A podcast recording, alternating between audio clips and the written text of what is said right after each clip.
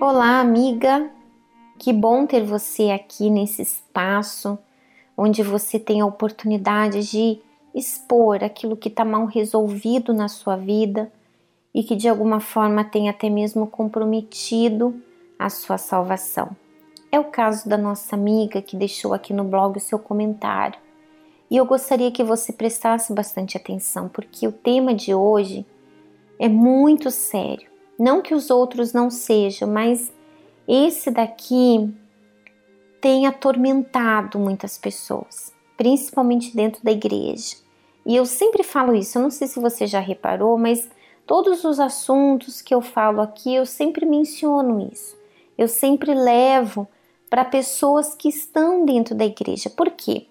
Porque as perguntas que nós recebemos aqui no blog são de pessoas que estão dentro da igreja, não é de pessoas incrédulas, pessoas que não têm nenhum conhecimento. Não, são pessoas que estão há muito tempo na igreja, outras recentes, mas que têm essas dúvidas. E o medo da morte tem sido o medo de muitas pessoas que estão dentro da igreja. E a gente vai falar um pouquinho hoje sobre isso, mas preste atenção no que diz o comentário da nossa amiga. Sempre que penso na morte, isso me apavora. Tenho muito medo de não ser salvo e ir para o inferno. Só de pensar nisso, sinto uma angústia muito grande. Me bate um desespero. Tenho muitas dúvidas se serei salvo ou não. Por favor, me ajude. Não posso mais continuar carregando isso dentro de mim. Bem, a morte que nós estamos falando aqui é a morte física, né? aquela morte que o nosso corpo ele desfalece. Então, o que que acontece? Para onde a minha alma vai? Porque a alma não morre, o corpo morre fisicamente, mas a alma ela é eterna. Agora, para onde vai a, a minha alma, a sua alma, seja para o céu ou para o inferno? depende das nossas decisões aqui, aqui nesse mundo. E você já deve ter ouvido isso muitas vezes, mas o que que faz você ter dúvidas? O que que leva você a ter dúvidas a respeito da salvação da sua alma? Minha amiga, pensa comigo. Se a salvação da sua alma depende das decisões que você toma aqui e você tem dúvidas a respeito se você vai ser salvo ou não, e isso lhe causa medo, pavor, desespero, então isso está relacionado com as decisões que você tem tomado. Porque quando você foca na salvação da sua alma, essa é a sua prioridade esse é o seu objetivo, não há nada nem ninguém que seja mais importante do que isso na sua vida. Então você vive em função disso. Você dorme, você acorda em função disso. Então, você é uma pessoa que vigia, você vigia o que você fala, você vigia o que você pensa, você vigia as suas reações, as suas atitudes, você está atenta às tentações que surgem, você não se rende a elas, você foge delas.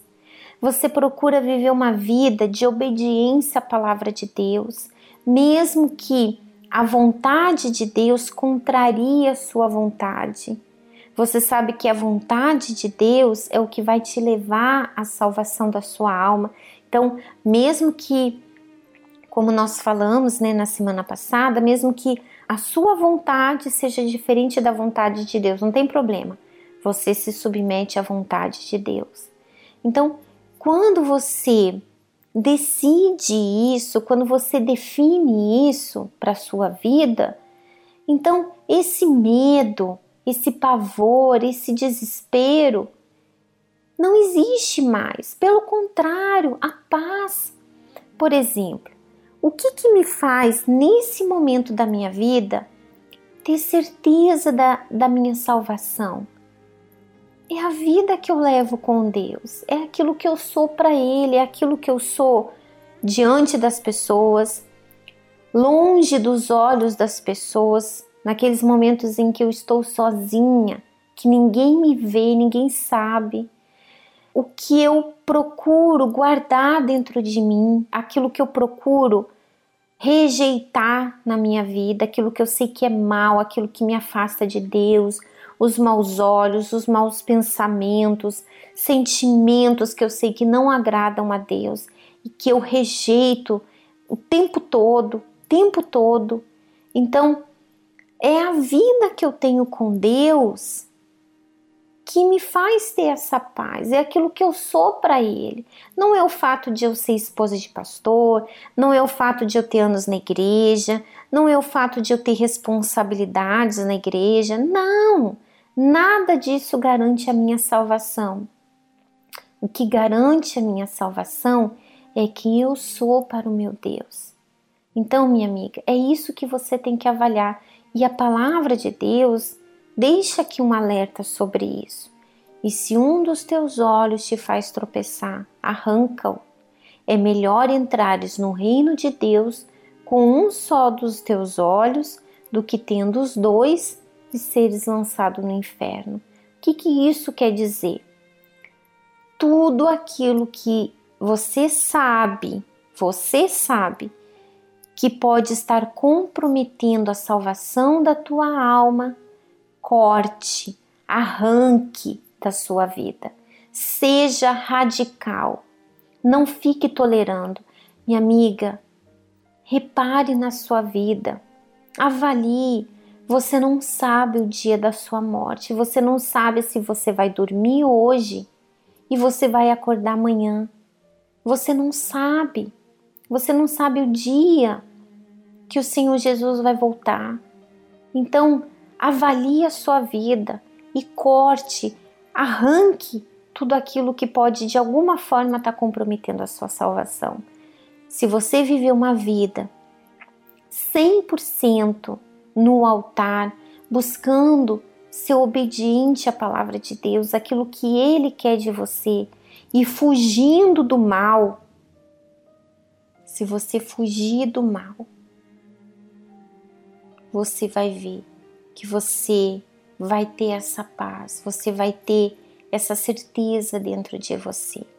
Ainda que você não seja batizada com o Espírito Santo, ainda que você não tenha nascido de Deus, essa vida reta, essa vida em obediência à palavra de Deus, ela vai fazer você nascer de Deus, ela vai fazer você ser batizada com o Espírito Santo. E nós estamos vivendo um momento muito especial, que é a fogueira santa de Israel, pelo fogo, pelo batismo com o Espírito Santo. Então, minha amiga, não perca essa oportunidade, se lance, coloque a sua vida 100% no altar e você vai ver que você vai ter essa paz, essa certeza, essa convicção da salvação da sua alma, tá bom? Um grande abraço e eu espero ler aqui o seu comentário, você que já viveu essa experiência, você que de repente tem vivido isso na sua vida também. Deixa aqui o seu comentário, tá bom? Um grande abraço e até o próximo sábado. Até lá. Tchau, tchau.